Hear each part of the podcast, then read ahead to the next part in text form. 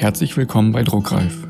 Mein Name ist Edgar Leitner und ich spreche mit Autoren und Autorinnen. Dabei möchte ich herausfinden, wie sie zum Schreiben gekommen sind, wie sie arbeiten und woher sie neue Inspirationen bekommen.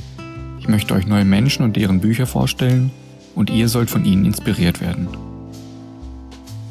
In dieser Folge spreche ich mit Katharina Gibelli.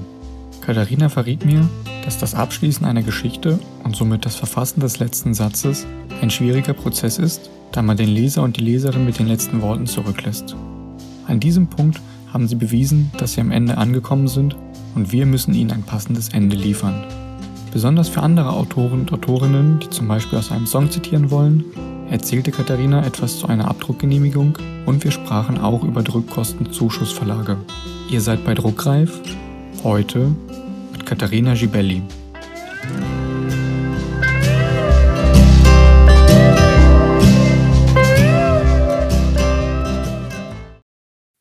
ich denke, viele Autoren und Autorinnen haben in der Jugend begonnen zu schreiben. Also bei mir war das natürlich auch so. Allerdings ähm, waren das mehr so Kurzgeschichten und das hat sich sehr lange gezogen, dass es eigentlich immer nur Kurzgeschichten geblieben sind. Ähm, speziell wenn ich zum Beispiel auf Reisen war und da etwas Besonderes erlebt habe oder besondere Eindrücke gewonnen habe, dann habe ich das oft aufgeschrieben. Und erst vor hm, sechs oder sieben Jahren habe ich mir gedacht, warum eigentlich nicht mal eine, eine größere Geschichte daraus zu machen und habe dann ähm, meinen ersten Roman, den ich eben auch als Debütroman herausgebracht habe, ähm, zu schreiben begonnen. Und das war ein sehr langer Prozess. Also ich habe immer wieder begonnen, dann habe ich den Handlungsstrang verändert, dann habe ich wieder weitergeschrieben. Also das hat sich jetzt wirklich gute fünf Jahre gezogen, bis das Buch so war, dass ich gesagt habe, okay, das ist es. Und dann bin ich draufgekommen, das ist gar nicht ein Teil, das muss eine Trilogie werden. und ähm, so ist es dann auch. Äh, und dann habe ich eben den ersten, den ersten Band habe ich letztes Jahr herausgebracht und der, der zweite Band erscheint im April oder wird im April erscheinen, ist im April erschienen, je nachdem. Und da muss ich dann sagen, das war das erste Mal, wo ich richtig gemerkt habe, letztes Jahr dann auch, wie ich, das Buch herausgebracht habe, ich will doch nicht nur Kurzgeschichten machen, das ist mir zu wenig, sondern Bücher sind es eigentlich. Und ähm, jetzt schreibe ich parallel am, am dritten Teil, also am letzten Teil und an einem ganz neuen Projekt in ein bisschen einem anderen Genre. Und ich denke, das wird es jetzt auch bleiben. Also ich habe gar nicht, verspüre gar nicht mehr das Verlangen, zurück zu Kurzgeschichten zu gehen, sondern ich möchte jetzt, möchte jetzt bei, den, bei den Romanen bleiben. Kommst du ursprünglich auch aus dem kreativen Bereich oder hast du etwas ganz anderes gelernt, studiert oder machst du was in der Richtung? Also ich habe Wirtschaft und Kommunikationswissenschaften studiert. Also ich habe schon einen, einen schreibenden Background. Ich habe auch immer mehr halt Pressetexte und so weiter geschrieben. Habe dann eine Zeit lang an einer Fachhochschule gearbeitet, arbeite jetzt noch an einer und mache nebenbei noch eine Ausbildung als Lektorin. Das heißt, ich versuche mir da ein zweites Standbein aufzubauen, das schon sehr viel mit meiner Leidenschaft den Büchern zu tun hat. Also ich möchte dann als, als freiberufliche Lektorin arbeiten. Dann kommen wir mal zu den Geschichten. Was ist für dich am schwierigsten? Der erste oder der letzte Satz? Ich glaube, es ist der letzte Satz, weil ähm, mit dem letzten Satz schließe ich das Buch ab und lasse den Leser dann alleine damit. Also je nachdem, ob das jetzt nur ein Teil einer, ja, sagen wir mal, Trilogie ist oder, oder ob es ein abgeschlossener Band ist, für den Leser ist es dann zu Ende. Und das findet er dann entweder gut oder er findet das Ende womöglich nicht gut oder es fehlt ihm etwas. Und ja, so lasse ich ihn zurück und das birgt halt immer ein, eine gewisse Unsicherheit dann auch. Der erste Satz, der ist, ähm, sehr viele Leute, die in einen Buchladen gehen, schlagen ein Buch auf, lesen den ersten Satz oder vielleicht die erste Seite und denken sich dann, okay, ist etwas für mich oder nicht. Damit kann ich den Leser catchen oder damit kann ich ihm mein Buch schmackhaft machen. Aber der letzte Satz, der ist, da hat er mir ja schon bewiesen, dass er mein Buch gelesen hat und dass er dabei geblieben ist. Das ist, ich glaube, das ist, das ist für mich das Schwierigere. Da brauche ich auch wirklich sehr viel länger als, als, als beim ersten Satz, einen letzten Satz zu schreiben. Du hast ja gerade schon angedeutet, dass du den dritten Teil aktuell fertigstellst oder daran arbeitest. Dann nimm mich mal bitte einmal mit auf den Weg von der Ideenfindung. Das hat, du hast ja schon gesagt, dass das sehr lange gezogen, das Buch. Wie, wie bist du da vorgegangen von der Ideenfindung bis zum fertigen Buch? Hattest du eine bestimmte Struktur? Du hast ja gesagt, du hast die Struktur wieder umgeworfen. Was ist so dein Vorgehen? Ja, also ich muss sagen, ähm, ich bin draufgekommen äh, während des Schreibens des ersten Teils, den ich wirklich, natürlich habe ich ein Notizbuch, in dem ich all meine wichtigen Sachen notiere, aber ansonsten war es sehr grob geplottet. Und das war für mich eigentlich schwierig. Und im zweiten Teil habe ich das dann komplett anders gemacht. Ich habe mir ein Schreibprogramm zugelegt, ähm, Papyrus Autor. Und da gibt es so grandiose Dinge, die man tun kann. Also ich habe das Buch, äh, den zweiten Teil und auch den dritten komplett äh, durchgeplottet. Manche Kapitel detaillierter, manche weniger detailreich. Und natürlich ist das nicht festgefahren. Also es ist immer wieder so während des Schreibprozesses, dass ich da noch was dazugebe oder vielleicht ein Kapitel verschiebe oder, oder etwas abändere. Und dann gibt es in diesem Schreibprogramm diese, diese tolle Notizzettel-Pinnwand. Das heißt, ich pinne mir all meine Gedanken, die mir während des Schreibens kommen, rechts und links dazu. Du kannst es farblich markieren. Ich habe meine Figuren komplett. Ich habe eine fette Figurendatenbank für, für, für meine Trilogie. Ich habe eine zweite für, für das neue Buch, das ich nebenbei auch schreibe. Und das, damit, damit arbeitet sich so viel leichter als mit diesem Notizbuch. Ich habe das Handnotizbuch weiterhin, also ich bin immer noch sehr ich stehe noch sehr auf, auf händische Notizen und das sind so, da kommen die ersten Ideen rein und die ersten Skizzen für, für neue Bücher. Oder auch wenn ich unterwegs bin, notiere ich mir da was, wenn mir etwas einfällt. Aber der richtige Schreibprozess ist jetzt, also ist wirklich in diesem Schreibprogramm drinnen. Das, das, das funktioniert ganz toll. Und ich muss sagen, dass ich, äh, dass der zweite und der dritte Teil auch schon quasi schon vor dem ersten Teil auch feststanden. Also es war jetzt nicht so, ich habe ich hab den ersten Teil fertig gehabt und habe dann gemerkt, da fehlt noch was, das geht irgendwie in eine andere Richtung, das ist auch zu viel, ich muss es aufteilen und habe dann eigentlich geschaut, dass ich diese drei Teile gut aufteile, sodass auch die Spannung aufrecht bleibt und dass, ja, dass das Ganze auch ein bisschen harmoniert. Und der erste Teil ist auch, also wenn ich ihn heute auch noch lese, habe ich persönlich manchmal auch das Gefühl, man merkt, dass er nicht so, so geplottet ist wie jetzt zum Beispiel der zweite Teil. Habe ich auch nachgefragt, habe ich, ich habe sehr vielen Leuten auch zum Lesen gegeben. Denen ist das zwar nicht aufgefallen, aber das ist vielleicht so eine persönliche Sache, wo man dann besonders kritisch ist und dann sagt, weil man ja weiß, man war in der Situation drinnen und die Situation war eben so. Ja. Musstest du für die Bücher viel recherchieren und wenn ja, hast du das vorher gemacht, bevor du geschrieben hast oder während des Schreibprozesses? Also ich habe schon sehr viel, ähm, ich habe schon sehr viel recherchiert, vor allem jetzt ähm, auch für den zweiten Band, da die äh, Protagonisten dort eine Zeitreise machen und da natürlich äh, viel mehr Recherche ähm, notwendig war, was mich zu dem Entschluss gebracht hat, nie einen richtigen historischen Roman zu schreiben, weil der Aufwand war einfach enorm. Natürlich habe ich versucht, die Fantasy-Elemente, die ich reingebracht habe, also es geht viel um, um nordische Mythologie und um Runen, und da habe ich natürlich auch nachrecherchiert. Also vieles war mir bekannt, vieles wusste ich, aber ich habe schon einiges recherchiert. Wie ich begonnen habe, vor, vor ein paar Jahren das Buch zu schreiben, habe ich noch nicht so viel recherchiert. Das kam erst mit dem, bevor ich den ersten Teil dann wirklich herausgebracht habe, habe ich sehr vieles nachrecherchiert und dann für die anderen beiden Teile noch. Und da habe ich auch ein eigenes Notizbuch. Das habe ich nicht mit dem Schreibprogramm gemacht, obwohl es dort ein ganz tolles ähm, Recherche, eine Recherchedatenbank auch gibt, wo man Sachen ablegen kann. Aber da bin ich tatsächlich ein sehr ein sehr visueller Typ. Ich habe ich hab ein Notizbuch, wo ich alles aufzeichne und mir dann die Infos dazu schreibe. Also das ist quasi das Recherche, Buch ist bei mir ein Notizbuch mit Bildern und Zeichnungen von mir und Notizen, die ich dazu geschrieben habe. Und das, das liegt dann immer quasi offen aufgeschlagen, während ich schreibe neben mir. Also mein Schreibtisch ist immer sehr voll und das ist eins, eins der Dinge, die mir dort liegen. Weiß ich jetzt, dass du ein Papyrus schreibst? Verrätst du mir auch, ob du jeden Tag schreibst oder ob du bestimmte Schreibphasen hast? Ich habe prinzipiell Schreibphasen. Ich würde wirklich gerne jeden Tag schreiben, aber aufgrund Arbeit und anderer Dinge ist es, ist es leider nicht immer möglich. Aber ich habe sehr starke Schreibphasen, die immer so zwei Wochen im Stück gehen. Also ich kann wirklich sehr gut zwei Wochen durchgehend sehr viele Worte schreiben und dann brauche ich aber dann wieder eine kurze Pause, um auch, ähm, um auch in die Geschichte mich wieder neu einzudenken. Also in dieser Zeit dann, bevor ich dann wieder anfange, immer nach so einer Schreib, äh, quasi nach so einer Schreibphase habe ich immer eine Phase, wo ich nochmal den Plot durchgehe, wo ich nochmal mir die Kapitel anschaue, so die, die ich schon geschrieben habe, als auch die, die anderen, wo ich meine tollen Notizzettel auf der Seite durchgehe und mir denke, okay, mh, hm, vielleicht kommt mir noch eine andere Idee, vielleicht schreibe ich doch was um, stelle ich noch ein Kapitel um oder nehme was vielleicht ganz raus. Und dann geht es wieder in so eine Schreibphase. Und in den, in den reinen Schreibphasen schreibe ich dann auch nur. Also da recherchiere ich nicht. Also da mache ich sonst nichts anderes. Da, da sitze ich einfach nur mit Musik. Also Musik ist mir ganz wichtig. Es läuft immer Musik, wenn ich, äh, wenn ich schreibe und dann sitze ich bei Musik und schreibe. Und wo sitzt du? Hast, hast du zufällig einen Lieblingsort, an dem du schreibst?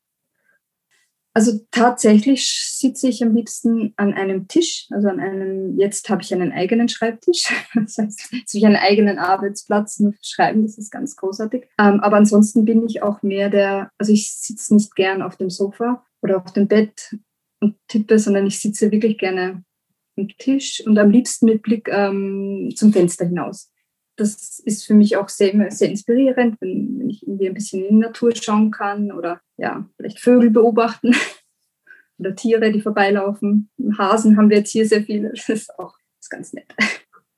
Dann knüpfe ich da direkt mal an, wenn du aus dem Fenster schaust. Was ist denn deine größte Ablenkung vom Schreiben? Die größte Ablenkung, ich würde fast sagen, ähm, das sind meine Hunde, weil ich das Gefühl habe, dass immer dann, wenn gerade der Moment ist, wo ich total fokussiert in einer Szene drinnen bin, wollen sie etwas rausgehen oder ein Leckerli oder, oder Streicheinheiten. Also ja, ansonsten, äh, ich versuche immer das, ähm, das Handy nicht bei mir liegen zu lassen, sondern eher weiter weg und auch auf stumm geschalten zu haben, weil das natürlich ablenkt. Aber ansonsten, also ich kann auch ich kann auch schreiben, wenn nebenbei, wenn nebenbei der Fernseher läuft, das stört mich nicht. Oder Musik oder Geräusche, das stört mich eigentlich nicht. Würde ich jetzt nochmal gerne über das Überarbeiten sprechen. Du hast ja gerade eben gesagt, dass du bestimmte Schreibphasen hast. Bist du dann jemand, der überarbeitet, wenn du die Schreibphase durch hast, dass du zurückgehst und das bis dahin Geschriebene überarbeitest? Machst du das zwischendurch oder hast du das wirklich erst gemacht, als du komplett fertig warst mit dem ganzen Entwurf? Nein, also ich habe immer so, dass ich, wenn ich ein, zwei Kapitel geschrieben habe, oder vielleicht auch drei, dass ich dann die nochmal überarbeite, bevor ich überhaupt erst weiter weiterschreibe. Also ich, das ist nicht der erste, also der einzige Überarbeitungsschritt, sondern ich komme dann natürlich nochmal zurück drauf. Und wenn das Buch dann fertig ist, überarbeite ich dann nochmal und noch einmal und dann bekommen es meine Testleserinnen und dann überarbeite ich noch einmal. Also das sind schon noch ganz viele ähm, Überarbeitungsschritte dann drinnen, aber mir ist es ganz wichtig oder für mich ist es wichtig, dass ich, nachdem ich ein bisschen etwas geschrieben habe, da schon überarbeite. Also ich habe äh, das Gefühl, dass mm, mir das auch eine, eine Art Sicherheit gibt, dass ich jetzt auf einem guten Weg bin, dass ich weitermachen kann und die, die nächsten Kapitel auch sich dann gut anfügen an die vorigen Kapitel. Teilst du deine Gedanken für das Buch auch, bevor die Testleser, Leserinnen es bekommen? Also dürfen andere Leute bestimmte Szenen hören oder sehen? Eine meiner besten Freundinnen, die wird sehr oft von mir gequält mit äh, Anrufen, wenn ich mal wieder eine Idee habe. Und also die ist immer up to date, die weiß im Schreibprozess selbst, wo ich gerade bin. Und ähm, dann rufe ich sie an und sage, ah, ja, jetzt würde ich vielleicht noch das oder was hältst du davon, wenn der mit dem? Oder äh, frage ich sie dann und kommen also im Gespräch dann auch ganz, ganz tolle Dinge oft raus. Und ja, dann meistens arbeite ich das dann auch ein. Woher weißt du, dass du fertig bist mit dem Buch? Das ist ja eine schwierige Frage. Ich glaube ja prinzipiell, eigentlich ist man nie ganz fertig mit einem Buch. Ich, man, kann immer, man kann immer noch was dazu schreiben. Das ist, glaube ich, auch der Grund, warum es so viele Bücher gibt, die keine Einzelteile sind. Also bei meinem ersten Buch war es so, dass ich ganz klar am Ende das Gefühl hatte, da fehlt in der Mitte noch etwas und es ist zu viel und zu lang da war für mich dann ganz klar, okay, ich, ich muss es einfach aufteilen und die Mitte ein bisschen noch ein bisschen ausschmücken. Und dann habe ich drei schöne Teile und mit dem dritten Teil bin ich fertig. Bei dem neuen Projekt, an dem ich jetzt gerade arbeite, habe ich mir darüber sehr lange Gedanken gemacht während des Plottens und habe für mich dann jetzt ein Ende gefunden, mit dem ich zufrieden bin. Ich muss aber ganz ehrlich sagen, dass ich, dass ich da schon auch gerne auch noch die Meinung meiner Testleserinnen dann abwarten werde, und ich glaube, dass die mir ein gutes Feedback auch geben können, ob das Buch dann auch wirklich zu Ende ist. Weil das ist wirklich ein, das ist ein sehr schwieriger Prozess, ein Buch abzuschließen. Ja. Ein sehr heikler auch. Deswegen sage ich ja, wie ich vorhin gesagt habe, der letzte Satz ist tatsächlich der schwierigste. Zweifelst du an deiner Arbeit? Also ich glaube, jeder zweifelt manchmal. ähm, ich denke, nachdem ich ja, dem das ja nicht mein Beruf ist, mein Hauptberuf, sind bei mir die Zweifel wahrscheinlich nicht so groß, weil keine, keinerlei Probleme daraus entstehen können, falls etwas nicht passt. Wenn es jemandem nicht gefällt, dann gefällt es ihm nicht. Ist, also, das ist auch okay. Ähm, was ich mehr mache als Zweifeln, ist manchmal verzweifeln, oft mit der Technik. Also ich muss sagen, seit ich das neue Schreibprogramm habe, ist das um einiges besser. Aber davor, also ich verzweifle oft an der Technik. Dann hake ich da direkt mal nach. Was frustriert dich oder hat dich am Leben als Autorin frustriert? Ja, also zum Beispiel, wenn es, äh, es gibt ja gewisse Vorgaben, die man erfüllen muss, sei es jetzt ähm, Schriftsatz, äh, Schriftart, die man einhalten soll, ähm, verschiedene Schriftarten, die eingebettet sind. Und wenn dann etwas, obwohl man es schon hundertmal eingestellt hat, trotzdem dann nicht so ist. Oder wenn ähm, man die Seitenränder richtig eingestellt hat und dann werden sie falsch ausgedruckt beim Probedruck. Also solche technischen Details frustrieren mich total, weil ich das Gefühl habe, da stecke ich so viel Energie hinein, bis das dann passt. Und dann habe ich aber diese Zeit hätte ich so viel besser verwenden können, um zu schreiben, um etwas Neues zu plotten. Wahrscheinlich sogar besser, weiß ich nicht, jetzt, äh, auf der Couch zu sitzen und ein Buch zu lesen. Und das, also das ist was, was mich furchtbar frustriert, dass das irgendwie oft mal nicht, nicht so funktioniert, wie ich gerne möchte. Gab es mal eine Bewertung, ganz egal positiv oder negativ, die dich berührt hat und die dir im Gedächtnis geblieben ist? Das kann auch gerne eine E-Mail gewesen sein, die dir jemand geschrieben hat, ganz egal. Ja, also ich muss sagen, was, was mir sehr gut gefallen hat, bei, da, das habe ich bei ein paar Re Rezensionen bekommen, diese, diese Info, dass sie das Gefühl hatten, dass die Protagonistin sehr authentisch wirkt und das, das ist etwas, was mich total freut, weil das wollte ich wirklich rüberbringen. Das ist ein 16-jähriges Mädel und die ist halt eben keine 25. Und das, also das hat mich sehr gefreut, dass, dass da diese Meinung kam, dieses Feedback. Und ansonsten, ähm, was ich auch ganz toll einmal gefunden habe, ist, äh, das habe ich auch gleich umgesetzt, dass mich jemand hingewiesen hat darauf, dass man bei meinem ersten Band weder vorne noch hinten irgendwo lesen konnte, dass es sich um einen ersten Band handelt, also um eine Teil einer Trilogie und ich in meinem Buch schreibe, drin, drinnen bin natürlich nicht auf die Idee gekommen, dass man das, äh, dass man das, das vielleicht eine wichtige Information wäre und habe das gleich mit eingearbeitet und beim zweiten Teil steht eben schon Band 2 drauf. Also das ist zum Beispiel auch ein ganz ein, ein, ein wertvolles Feedback, das ich sofort umgesetzt habe. Wenn du dann mal nicht an deinen eigenen Büchern schreibst, liest du vermutlich auch ganz viele andere Bücher. Sind das Bücher, die im selben Genre spielen, in dem du schreibst, oder versuchst du bewusst etwas ganz anderes zu lesen? Also ich lese tatsächlich sehr, sehr viele Bücher. Ähm, es ist, ich würde sagen, Hälfte, Hälfte das Genre, in dem ich gerade schreibe und, und, und ein anderes. Aber so, dass ich jetzt sage, dass ich bewusst äh, das Genre, in dem ich schreibe, nicht lese, das, also das mache ich das mache ich nicht, weil ich habe eh meine eigenen Ideen und das ist auch schon alles in meinem Kopf. Also ich habe jetzt nicht das Gefühl, dass mich das eigene Genre irgendwie beeinflussen könnte, aber ich bin auch bei einem Buchclub dabei und wir lesen eben sehr oft Bücher, die, die ich mir sonst vielleicht nicht ausgesucht hätte und das ist auch, das ist auch total spannend. Da ist oft einmal ein Genre dabei, das vielleicht nicht so mein, meine erste Wahl gewesen wäre, aber die sind dann wirklich ganz tolle Bücher auch immer wieder dabei. Es gibt ja einige Autoren, Autorinnen, die sagen, dass man in einem Genre bleiben sollte und nicht wechseln darf oder sollte. Wie siehst du das? Was hast du deine Meinung zu? Ja, das habe ich schon öfter gehört. Ich persönlich glaube nicht, dass das notwendig ist, dass man in einem Genre ähm, bleiben muss, weil das, was man gern schreibt, das, das soll man auch schreiben ich werde auch, also denn das, das neue Projekt, das ich jetzt gerade mache, ist auch keine ähm, Jugend-Fantasy, sondern ist auch New Adult. Also ich glaube nicht, dass das jetzt ein Problem sein wird für, für, für meine Leser und Leserinnen. Ich verstehe schon, dass sich viele ein Pseudonym zulegen wollen, wenn sie dann das Genre wechseln. Vielleicht macht das Sinn, wenn man schon sehr, sehr viel und sehr, sehr gut in dem einen Genre verkauft hat. Ich denke, das ist dann eine, eine Marketingentscheidung.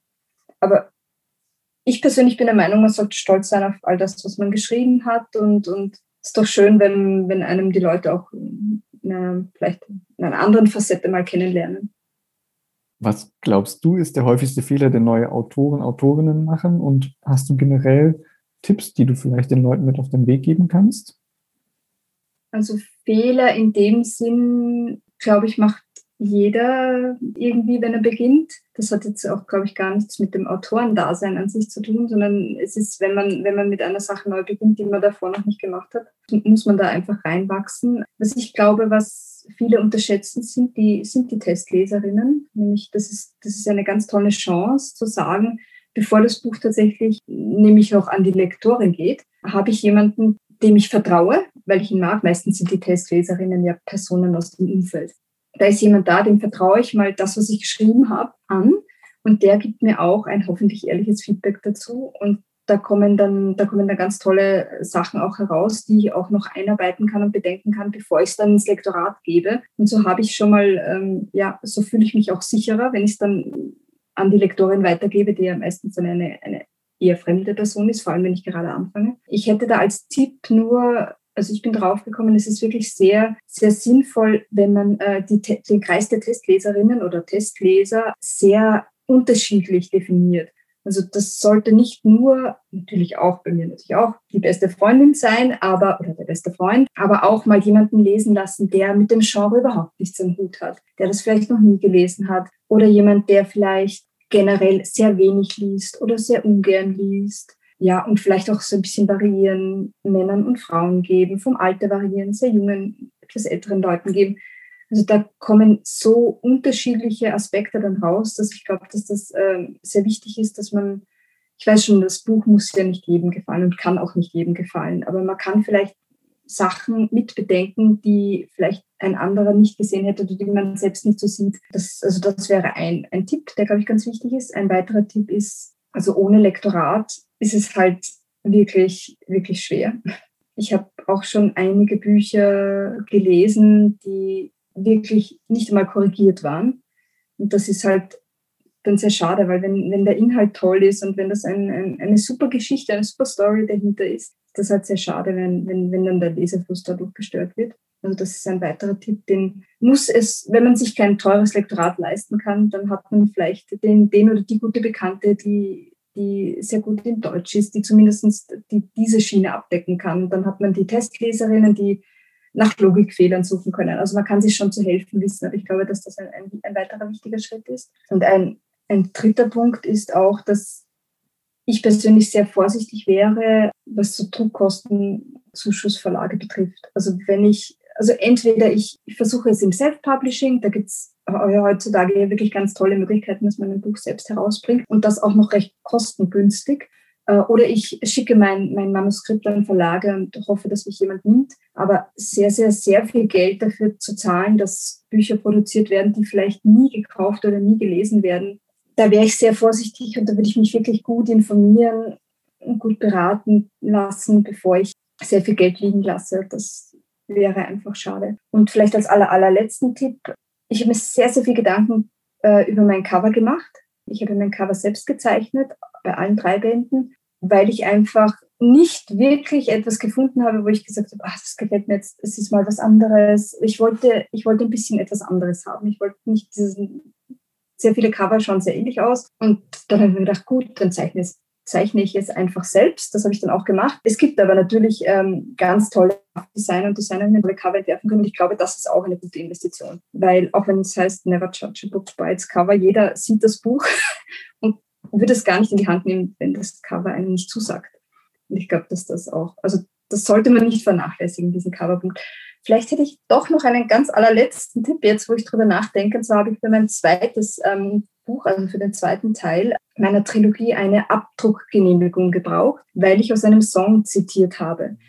Und das ist wirklich was ganz was Heikles. Also für alle, die sich überlegen, ein Zitat zu verwenden von jemandem, der ähm, nicht, noch nicht länger als 70 Jahre tot ist, zum Beispiel ein, ein, ein Songzitat, ja, unbedingt schauen, dass man die Rechte auch hat, dieses, äh, dieses Zitat abdrucken zu dürfen. Man braucht dafür eine Abdruckgenehmigung muss die Credits auch in der Impressum angeben. Also das ist etwas, was auch, was schnell mal auch Geld kosten kann. Ja. Aber ich glaube, das wäre es jetzt mit den Tipps.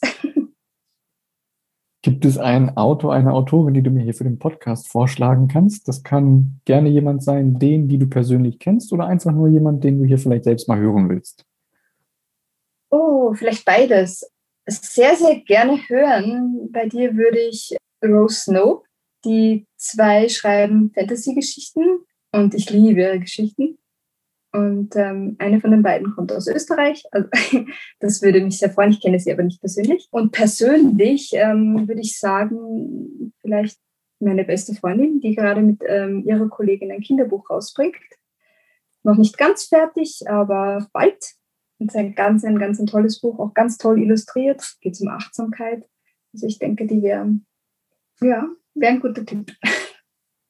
Vor kurzem ist ja Zeitsprung, der zweite Band deiner Trilogie Nomina erschienen. Magst du einmal für die Hörer, Hörerinnen, die das Buch nicht kennen, einmal vorstellen, was sie erwarten würde, generell so im ersten und im zweiten Band? Ja, sehr gerne. Also in der Numina-Trilogie äh, geht es darum, dass Mara, sie ist 16, plötzlich an ihrem Ringfinger ein ganz ein seltsames Zeichen entdeckt und sie weiß jetzt nicht genau, was das sein soll, reist dann mit ihrer Tante und der Familie ihrer Tante, weil sie lebt bei ihrer ähm, Tante in München, reist, reist sie nach Formentera. Und dort wird sie verfolgt von einem Typen und ganz seltsame Dinge äh, geschehen. Und sie sieht auch Dinge, die sonst niemand sieht. Und alles ist, alles ganz eigenartig. Und plötzlich ist ähm, ihre Tante und ihre Familie auch weg. Dann ist sie allein auf der Insel und trifft dort äh, den Typen, der sie verfolgt den sie sehr süß findet, er sie natürlich nicht so toll findet, also das klassische Teenie-Klischee, und lernt dort eine komplett andere Welt kennen. Und zwar findet sie heraus, dass sie zur Hälfte äh, göttliches Blut in sich trägt, also eigentlich eine, eine Halbgöttin ist, also ich nenne diese Halbgötter Lumina, und dass sie eine Mission zu erfüllen hat. Und dort lernt sie dann auch noch, es gibt nur sechs im Moment von, von, von, diesen Numina. Dort lernt sie noch die anderen kennen und dann im ersten Teil machen sie dann einen Weltensprung, das heißt, da wechseln sie die Welt, landen in einer anderen Dimension, wo es so ein bisschen diktatorisch zugeht, wo die Dämonen die Herrschaft haben. Ihre Mission ist natürlich, die Welt von den Dämonen zu befreien. Dann verlieren sie aber ihren Schwarm, also der ist dann weg, und den wir sie dann unbedingt im zweiten Teil wiederfinden. Und im zweiten Teil ähm, machen sie dann auch einen Zeitensprung, das heißt, sie wechseln auch die Zeit, sie reisen zurück ins, ins 18. Jahrhundert und sehr viel mehr möchte ich nicht erzählen, damit es spannend bleibt. Ja. Perfekt. Dann habe ich eine Abschlussfrage für dich. Stell dir vor, alle Menschen auf der Welt nehmen ein neues Buch in die Hand und bevor sie zur eigentlichen Geschichte kommen, haben sie vorne ein, zwei leere Seiten. Und du hast jetzt die Möglichkeit, auf diese leeren Seiten einen Satz, einen Spruch, ein Zitat oder auch nur ein Wort zu schreiben. Ganz egal was. Und das, was du dort reinschreibst, würden alle Menschen auf der Welt lesen ganz egal, welches Buch Sie in die Hand nehmen. Was würdest du dort hinschreiben? Oh, ich weiß. Ich glaube, ich würde hinschreiben etwas, was mein, mein Papa immer zu mir gesagt hat. Er hat immer gesagt, du kannst alles schaffen. Und das hat er mit so viel Überzeugung immer zu mir gesagt. Und ich glaube, dass das tatsächlich so ist. Wenn man etwas erreichen will und wenn man etwas schaffen will, dann kann man das auch. Wenn man ganz, ganz fest an sich glaubt, dann kann man das. Also da bin ich hundertprozentig überzeugt davon, weil es so war er hat mir das immer gesagt, also schon wie ich klein war, hat er das immer zu mir gesagt. Und das ist tatsächlich so. Und das ist auch etwas, was ich gerne jedem weitergeben würde. Schön, perfekt. Danke, dass ich mit dir reden durfte. Dankeschön, ich danke dir.